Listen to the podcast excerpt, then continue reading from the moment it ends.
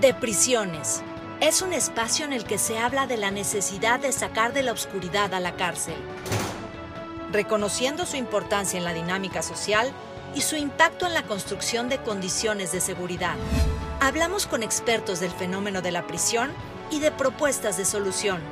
Estamos seguros de que nunca habías pensado en todo esto. Hola amigos, ¿qué tal? ¿Cómo están? Les habla nuevamente Luis Durán en su programa de prisiones, en donde, como ustedes saben, intentamos sacar de la sombra al sistema penitenciario del país y darle un poco de luz.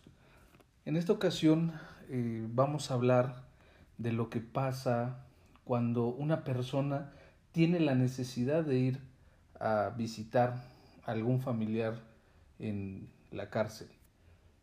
Esto es importante porque necesitamos saber todo lo que sucede, todo lo que pasa por la mente, por las emociones, eh, las implicaciones económicas, eh, implicaciones de transporte incluso, que una persona tiene que sortear para poder llegar a ver a una persona que está en la cárcel.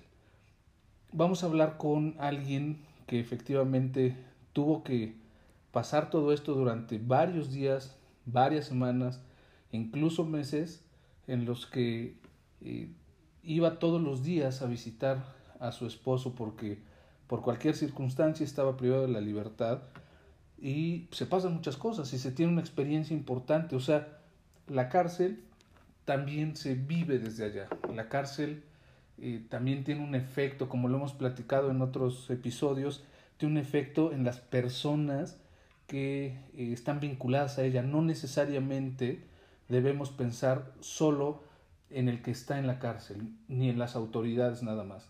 Tenemos que hablar de las familias de la cárcel. Y en esta ocasión les voy a presentar a María, que eh, con mucho gusto les presento, además de conocerla desde hace algunos años, nos viene a contar qué es lo que pasa qué es lo que debe pasar y a lo mejor hasta dar algunos tips para eh, lograr algunas eh, circunstancias que le permitan estar a su familiar dentro de la cárcel. María, bienvenida, gracias por compartirnos tu experiencia. Eh, me gustaría saber qué fue lo que pasó, que nos cuentes cómo se siente, qué se piensa, eh, cómo se vive en el momento en que sabes que tu esposo va a ir a la cárcel. ¿Lo supiste desde el primer momento? ¿Cómo, enfrentaste ese momento? Gracias, Luis. Este, muchas gracias por darme este espacio y la oportunidad de poder expresar o de contar mi historia a través de esta, de esta experiencia de tener a, una, a un familiar en la cárcel. Fíjate que, pues, para empezar es una experiencia muy difícil, nadie se la espera, nadie piensa qué le va a pasar, o sea, como que todos vemos que, pasa afuera, que les pasa a otras personas, pero nunca esperas que te, que te pueda pasar a ti. Y en mi caso fue algo muy inesperado. Te puedo decir que de repente, un día, este, pues me entero que habían girado una orden de aprehensión en contra de mi esposo. Bueno, no girado, porque ya lo habían detenido.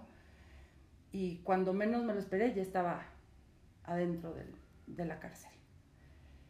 Este, pues es algo difícil porque pues, no nada más puedes pensar en ti, tienes que pensar en tu familia. En mi caso, pues tengo hijos. Y en pensar, lo primero que piensas es, ¿cómo les digo? ¿Qué hago con esto que tengo ahorita y que no nada más tengo que, que solucionar por mí? Tiene que ver con sus emociones, con lo que, lo que van a vivir ellos por este estigma, ¿no? De los van a condenar, los van a juzgar, cómo sigue su vida, qué pasa con ellos. Y bueno, en mi caso la verdad es que desde un principio yo lo que recibí fueron puras muestras de apoyo de toda la gente que me rodeaba, de amigos, de familiares que estuvieron conmigo desde un principio. O sea, no hubo, no hubo nadie que me diera la espalda para apoyarme en este proceso.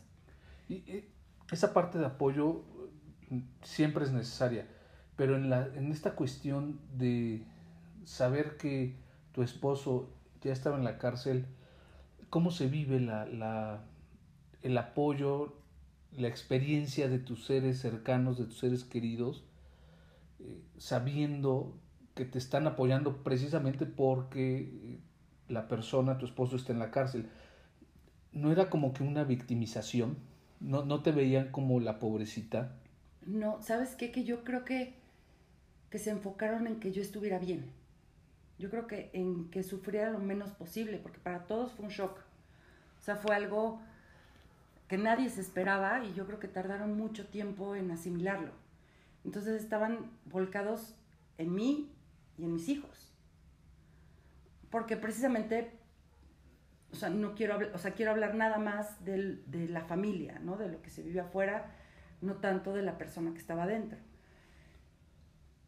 Y entonces yo creo que ellos se volcaron en, en, en tratar de que yo estuviera bien emocionalmente. ¿Y se logró?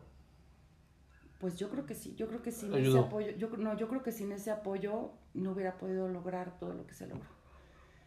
Porque sí, nunca pensé lo que, lo que iba a venir después. O sea, ese es, ese es el primer momento, ese es el primer momento cuando te enteras que la persona que estaba contigo, no sé, unas horas antes, ya no iba a estar y no sabe, no sabía ni siquiera por cuánto tiempo. Entonces todo lo que implicaba, entonces empieza a mover y dónde está y qué pasa y este y por qué, el motivo, o sea, ni siquiera sabes por qué, qué le está pasando, qué le están haciendo, este, no sabes cómo reaccionar. Y entiendo que eh, nos comentabas que recibiste puras muestras de apoyo, pero no hubo alguien que te diera la espalda, no hubo alguien que eh, te condenara también a ti. No. O sea, nunca sentí eso. O no me enfoqué en eso, o ni siquiera lo vi. Ok, y, y ya que pasa esta transición, cuando te enteras que en dónde está, eh, tienes que ir a verlo, ¿cómo es la primera vez que lo ves allá adentro? Bueno, pasó mucho tiempo en que yo pudiera verlo por circunstancias personales. Este, pero finalmente cuando pude organizarme y acomodar todo lo que tenía que acomodar para, para poder ir a verlo. Híjole, sí fue algo, fue algo súper difícil porque te enfrentas a un sistema completamente desconocido. Desde que, ¿dónde queda? ¿Cómo llego? ¿Voy sola? ¿Voy acompañada? Este, ¿A qué me voy a enfrentar?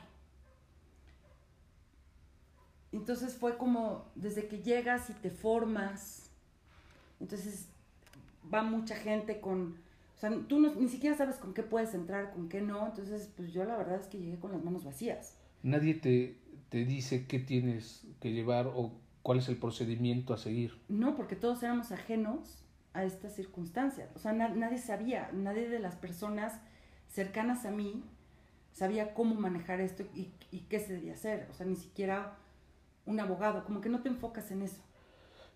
Sería importante entonces pues, hablar de la necesidad de un acompañamiento para las personas que se enfrentan por primera vez a esto, que les digan qué necesitan, cuáles son los horarios, qué pueden llevar para poder eh, entregar adentro, cuál es la vestimenta que tienen que usar, si llevan alimentos, qué tipo de alimentos, todo eso sería muy bueno si alguien lo explica antes, ¿no? En el proceso, en esa, en esa transición sería sumamente importante para que la persona no llegue como tú, sin saber. Sí, sí, sí.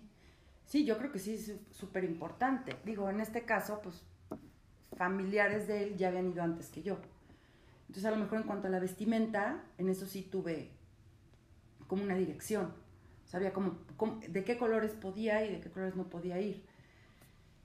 Pero tampoco te, te enfocas tanto en eso. O sea, nada más, bueno, para poder entrar necesito esto y mi credencial, ¿no? Para poderme identificar. Pero a lo que te enfrentas cuando llegas, en primer lugar, pues, pues no es un lugar con mucha infraestructura, nada organizada. Entonces, pues tienes que ir preguntando, ¿y por dónde entro? ¿Y para dónde voy? Y entonces seguir y ver dónde está toda la gente, porque pues hay gente formada desde mucho tiempo antes de que puedas entrar. Entonces te encuentras pues, a gente que lleva mucho tiempo yendo a visitar a sus familiares con canastas llenas de comida, este, niños, gente amontonada, te meten, primero haces la cola para poder entrar y entonces cuando entras entras a un cubículo muy chiquito donde tienes que registrar en una libreta que está, parece que tiene años, este, y pues nada más te dicen firme aquí, deme su credencial, a quién va a ver, y es todo.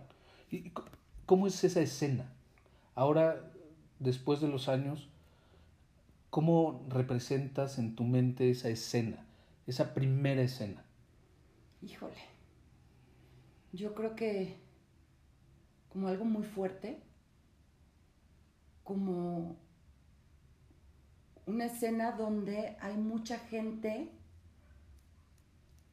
ávida de dar algo a los que están adentro, a los que van a visitar. Gente que a lo mejor ni siquiera tiene recursos para comer en su casa, pero llevan todo lo que pueden para darle a la persona que está dentro. Ropa, eh, alimento, pues, todo lo que se permite, ¿no? Que hay muchas cosas que no están permitidas. Pero de verdad se vuelcan, la mayoría mujeres. Eso sí, lo tengo que decir, muchísimas mujeres. Este, de todos, de todas, de todas las clases sociales. Pero es algo muy fuerte. O sea, es algo que, que se concentra en un lugar muy chiquito que dices, ¿qué es esto? ¿Qué estoy viviendo en este momento? Probablemente esta pregunta sea obvia, pero me imagino por lo que describes una escena de tristeza. De tristeza, pero a la vez como de esperanza, como esta parte de, de darse. Y te digo que en su gran mayoría mujeres dispuestas a darlo todo por los hombres, porque pues, era un, un centro penitenciario para hombres, una cárcel de hombres, entonces la gran mayoría mujeres dispuestas a dar y a dejar todo ahí para lograr que su interno esté con las mejores condiciones posibles. Entonces te das cuenta, imagínate, yo llego con las manos vacías y digo, ching, pues ¿qué, ¿qué, pasa aquí? Tenía que haber traído algo, pero bueno, a mí no me interesaba tanto eso, era ver que estuviera bien, porque era el primer contacto después de a lo mejor dos meses de que lo habían, de, su ingreso a la cárcel, habían pasado dos meses que yo lo pude ver. Y entonces, después de ahí, pues te dicen, pase a, a este lugar, le van a hacer una revisión y te enfrentas, la verdad, con gente poco preparada, insensible, que te hace una revisión y tú dices, a ver, espérame tantito, o sea, ¿qué me vas a revisar? No traigo nada, o sea, te, tratan como un delincuente. Y después de ahí yo me puedo percatar que la gente que llevaba su, su comida pues se las abren, les meten las manos, este, a veces hasta abrían las botellas de refresco y les tomaban. Entonces dices, ¿qué es esto? O sea, parece, parece que estamos tratando con gente que trata con animales. Y eso, pues sí es muy triste. O sea, sí es, sí es algo que te impacta. Precisamente hemos hablado en este podcast de eh, la falta de sensibilidad en el respeto a los derechos humanos y eh, los derechos humanos son para las personas que están privadas de la libertad, pero también para las personas que van a visitar a los privados de libertad. Y hacer este tipo de revisiones tan invasivas, pues violenta y vulnera los derechos humanos de la visita, ¿no? Sí, y además tú vas con una carga de tristeza, de desolación, de decir, bueno, ni siquiera sé qué va a pasar adentro después de que pase esto, y ya desde ahí están te están transgrediendo físicamente, o se están violentando de una forma muy extraña, muy extraña, es algo que nunca había vivido. Tengo que preguntarte si ya habías tenido alguna experiencia en la cárcel. No. Y entonces, si no la habías tenido, ¿qué te representabas en la mente de lo que era la cárcel? ¿Qué, qué esperabas? Generalmente en la sociedad sabemos y pensamos que es un espacio oscuro, es un espacio en donde pasan muchas cosas negativas. Y entonces en este primer momento en el que estás pasando la esclusa o, el, el, espacio en el que tienes que dar un siguiente paso ya estás al interior del centro penitenciario, ¿qué se siente? Híjole, es, es, es que es algo muy, muy difícil de, de expresar. Yo tenía idea de lo que era la cárcel porque pues ya había oído experiencias, había, escuchado alguna experiencia, pero nadie te lo describe tal cual, lo sombrío que es. Lo ves en películas, ves las cárceles gringas y juras que aquí en México pues pueden ser así, estamos pero años luz de, de que sean así, ¿no? Están, la infraestructura es, está muy deteriorada, muy deteriorada y pues es que no te esperas, no te, o sea, yo creo que ni siquiera vas enfocada. Yo esto te lo puedo decir por todas las veces que entré, pero en esa primera vez, a lo mejor ni siquiera me fijé en, tantas cosas, o sea, en, en que las paredes están sucias, que los pisos están horribles, que vas caminando como en una filita india y vas pasando por, por una puerta giratoria y este y esa puerta giratoria se te puede venir encima en cualquier momento y de repente pues tienes que bajar a un área por una escalerita donde hay gente vestida de civil con los colores que supuestamente no están permitidos y gente pasando y con papeles, o sea, como que te sientes dentro de una oficina que no es oficina para llegar a un mundo completamente desconocido que de repente se te abre así, como si te abrieran las puertas no quiero decir al infierno, pero sí algo muy triste, muy, muy, muy oscuro. Porque de repente llegas y están este, los locutorios y de repente está una cocina y entonces ves olores de todo tipo, sonidos de todo tipo.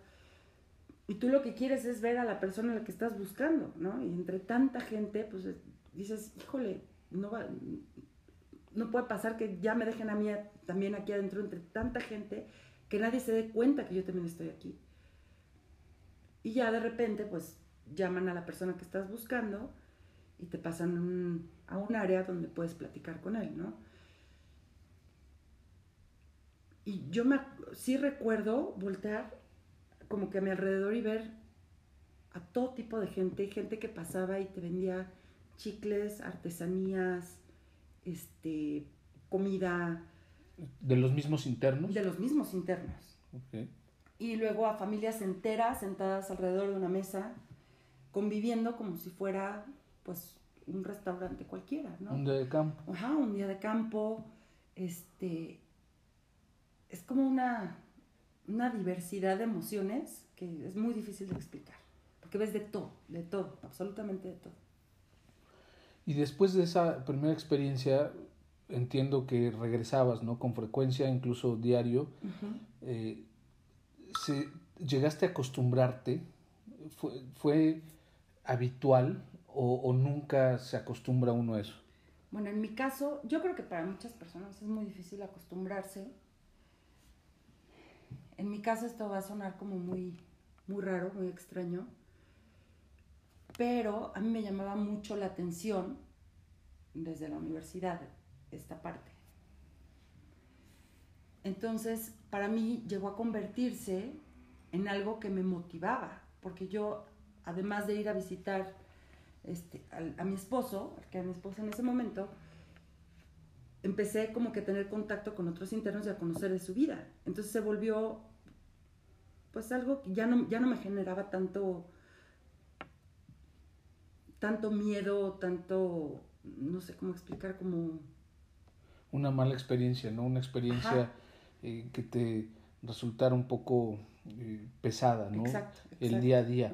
Pero estas primeras veces que ibas, cuando te preparabas en tu casa para ir, que sabías que tenías que ir, ¿cómo se prepara alguien para, para ir a ver a una persona en la cárcel?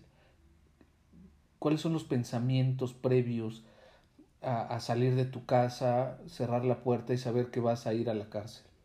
Sí se convirtió en parte de mi rutina, o sea, era algo que tenía que hacer y que quería hacer, pero te digo que también en parte motivada porque ya iba a conocer a otras personas, su historia, que hasta cierto punto me daban algo con lo que yo podía trabajar afuera.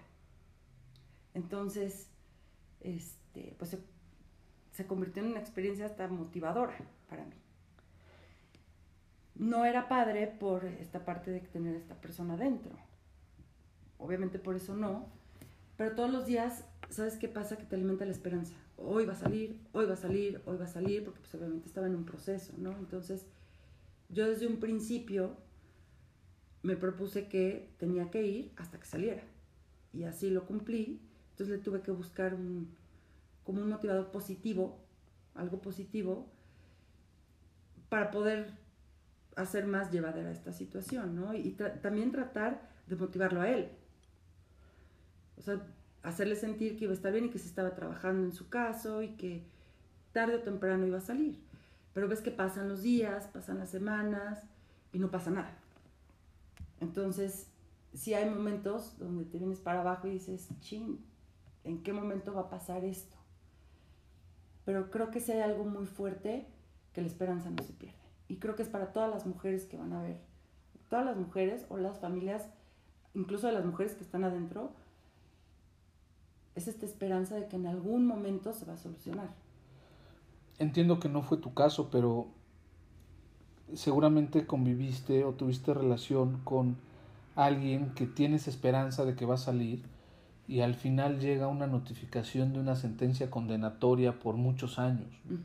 Eh, ese es uno de los momentos que yo he dicho que son de los más devastadores porque generalmente el abogado les está alimentando la esperanza de que ya va a salir, que van a promover un amparo, que eh, por cualquier eh, incidente o recurso legal van a lograr la libertad, pero de repente llega el cerrojazo de la sentencia condenatoria.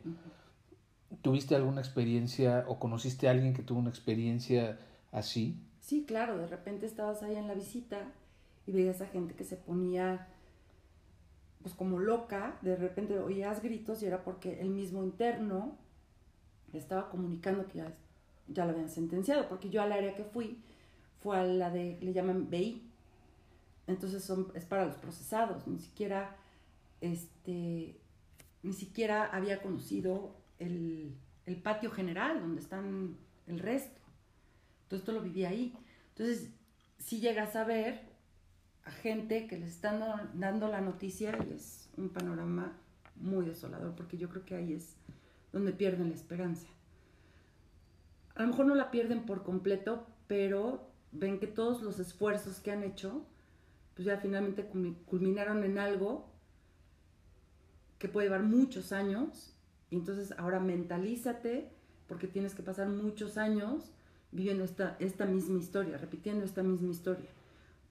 Mientras no tengan una sentencia condenatoria, pues tú estás luchando para que sea lo más pronto posible que que, las personas salgan. Ya cuando te dicen, ya no hay más, entonces tienes que entrar a otro mundo, que ya es población. Y entonces la población es una ciudad aparte, o sea, ya es completamente diferente. ¿Consideras que hay información suficiente de parte de la autoridad? Eh, es algo que cualquier persona, en cualquier circunstancia, no solamente en la cárcel, es algo que necesitamos todos, que es información, información de lo que va a pasar, información de lo que está sucediendo, información de cómo es que tenemos que enfrentar esa circunstancia. Bajo tu experiencia, ¿crees que existe suficiente información por parte de la autoridad? No, por supuesto que no. Todo esto yo lo aprendí a través de las visitas, pero realmente no había una guía o no había alguien que te dijera, a ver, después de este paso sigue este paso y si no va a pasar esto.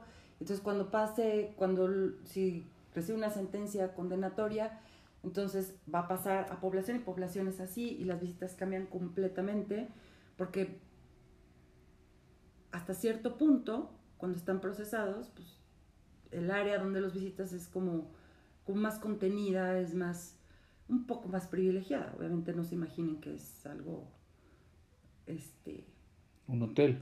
sí, no, no es un hotel, pero nada que ver con la siguiente parte. ¿Llegaste a esa parte? En algún momento sí, pero fue por seguridad. Ok. Algo había pasado en BI y tuve que ir, que bajar al patio, ahí fue donde conocí el patio, y bueno, te encuentras con un mundo, hay restaurantes, hay... A mí me impactó mucho ver las, lo que llaman las casitas, que son como tiendas de campaña hechizas con, con zarapes, y ahí se mete una familia completa a comer y a convivir con el interno para cubrirse los rayos del sol o del frío o de la lluvia o de lo que sea, porque las demás palapitas de como de concreto están ocupadas. Y están ocupadas porque están reservadas o hay que pagar. Y hay muchas familias que no tienen para pagar una convivencia en una palapita de, de concreto. ¿Y qué se tiene que pagar? ¿Qué más se tiene que pagar? Híjole, muchísimas cuotas. O sea, hasta donde sé, la cuota porque el interno suba de patio a BI. Y porque regrese de BI al patio. La cuota por recibir a su familia en BI, por la mesa que usan en BI. Este, las cuotas por pasar lista. Las... Hay algo que le llaman los estafeta.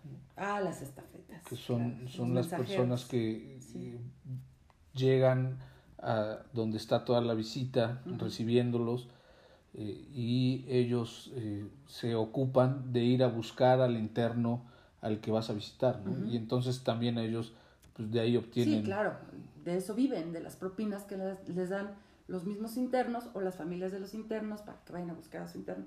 No cobran por todo. Entonces, a lo mejor si haces una cuenta de lo que un interno puede cobrar diario, digo, puede pagar diario, no sé, supera mejor los 50 pesos. O sea, nada más de cuotas. Sí. Y si bien les va.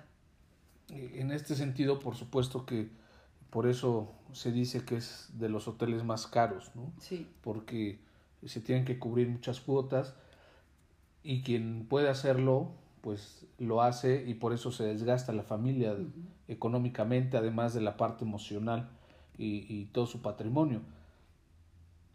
Pero quien no puede hacerlo como le hace, hay, al interior eh, ellos tienen la posibilidad de generar ingresos.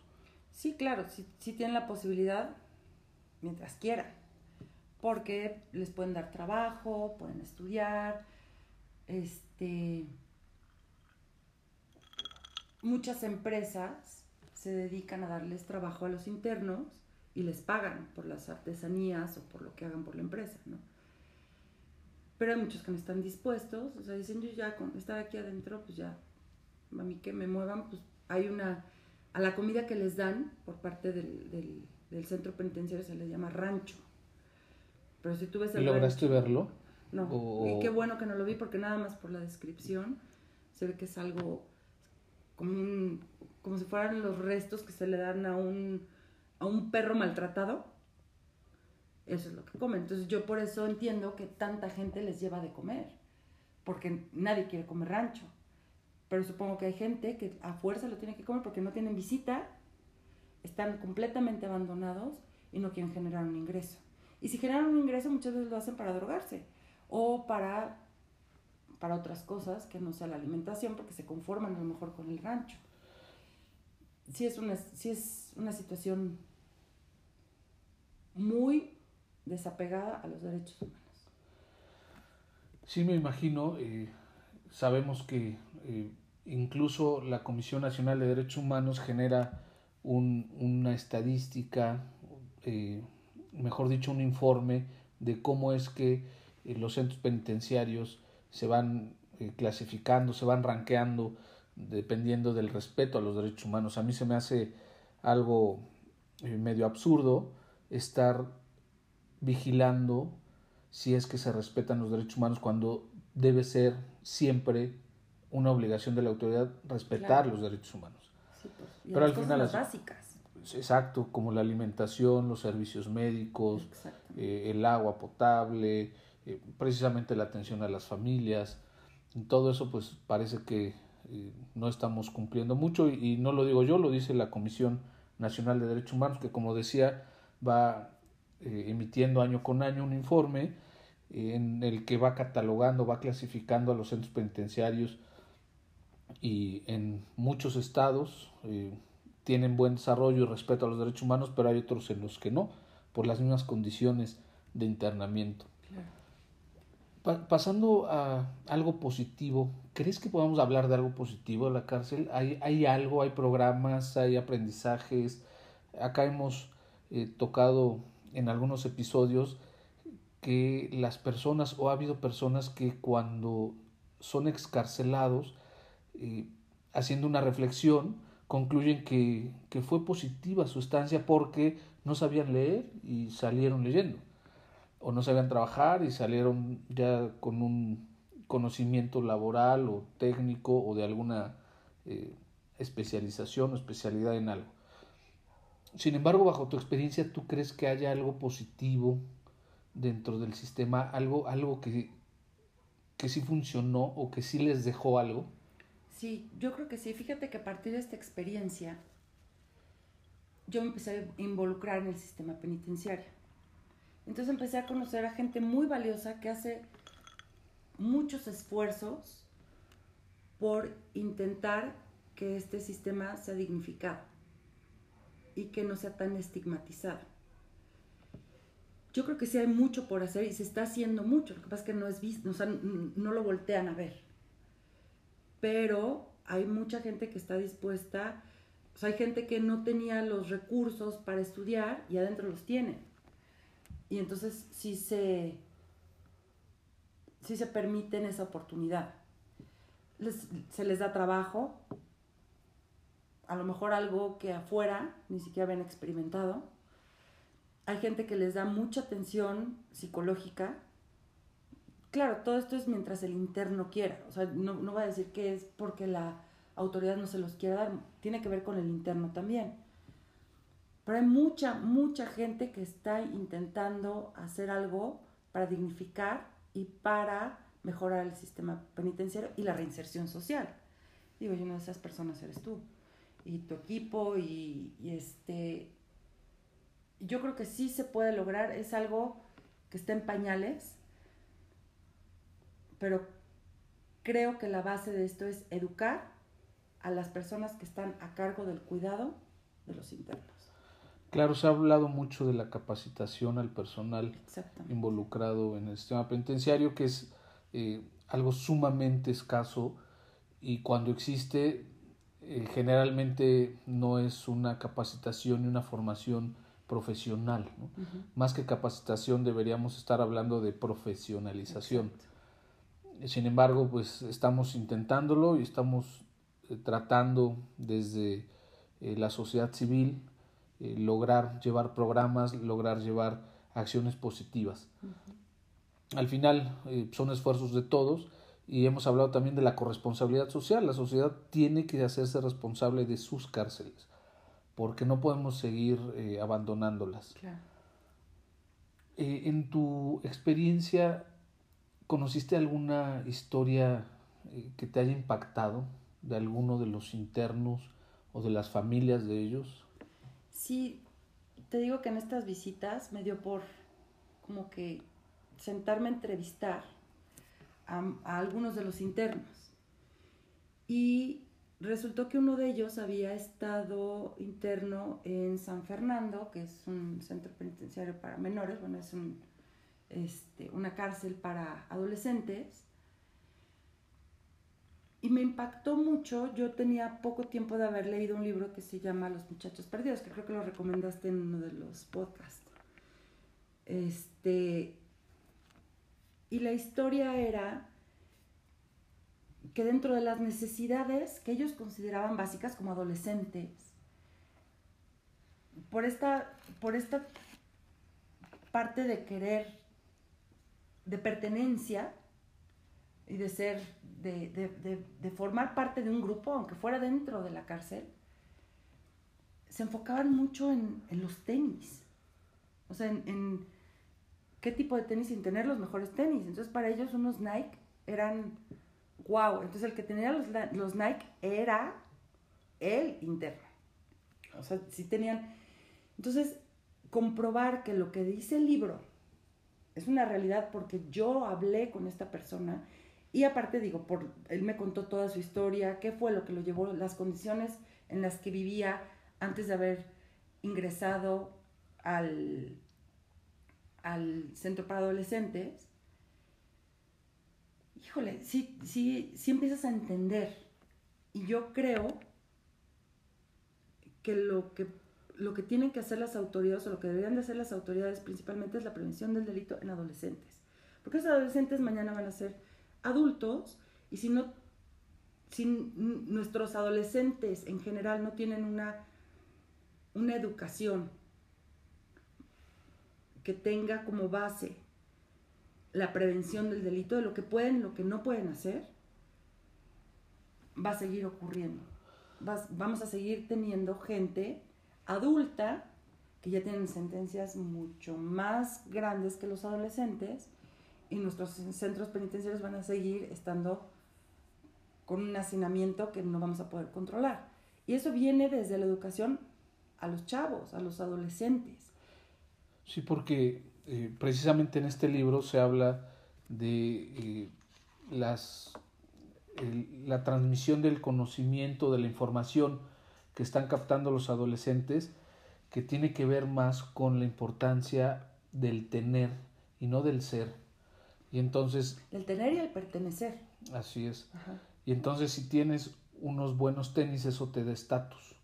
Y justamente en los centros penitenciarios es una forma de identificar el estatus de los internos, ¿no? Dependiendo del calzado que usan, eh, va a ser el nivel socioeconómico al que pertenecen dentro de, del centro penitenciario. Pero si te fijas, lo mismo pasa afuera. Entonces, si seguimos educando a nuestros adolescentes en enfocarse a una vida material, y, que obtengan, que, todo, que el estatus te lo da lo material, pues obviamente eso también lo van a querer adentro. O sea, es, algo que no cambia. y eso fue algo impactante para mí, el ver que aún adentro esta práctica es igual que afuera. Sí, yo siempre he pensado que al interior de un centro penitenciario se crean, se crea una sociedad son parte de nuestra sociedad, pero ahí adentro es también una sociedad, es, un como que una, un pedacito de nuestra sociedad, es un ecosistema especial de esta sociedad que finalmente repite lo que está pasando acá, ¿no? Y entonces por eso se dice que para conocer o saber del desarrollo de una sociedad basta con voltear a ver sus cárceles. Eh, en este sentido, eh, María, ¿quisieras dar algún tipo de conclusión? Pues a mí me gustaría hacer un llamado a las autoridades o una invitación a las autoridades para que se den una vuelta por en este mundo, en esta pequeña sociedad, como, como lo acabas de decir, y se den cuenta de lo que realmente está pasando. Si nosotros pretendemos castigar más allá, tratándolos como animales, no vamos a lograr que tengan una buena reinserción social, porque tarde o temprano estas personas que están adentro y que se les está tratando o que se les está dando un maltrato y en el que se les están vulnerando todos sus derechos, van a salir y van a salir dolidos y van a salir a cometer los mismos delitos u otros delitos o más delitos porque no se les está dando un trato digno. Entonces, a mí me gustaría hacer un llamado a las autoridades para que dignifiquen y volteen a ver al sistema, que creo que es la base para lograr que la sociedad se involucre más, esté más, que conozca mejor y se involucre en mejorar a nuestras cárceles. Justamente eso te iba a decir, el llamado sería para las autoridades y también para la sociedad, para que eh, la sociedad asuma, eh, pues que también le toca, le toca eh, ver las condiciones en las que están las cárceles, porque al final, como lo mencionas, la persona que está privada de la libertad alcanzará la libertad.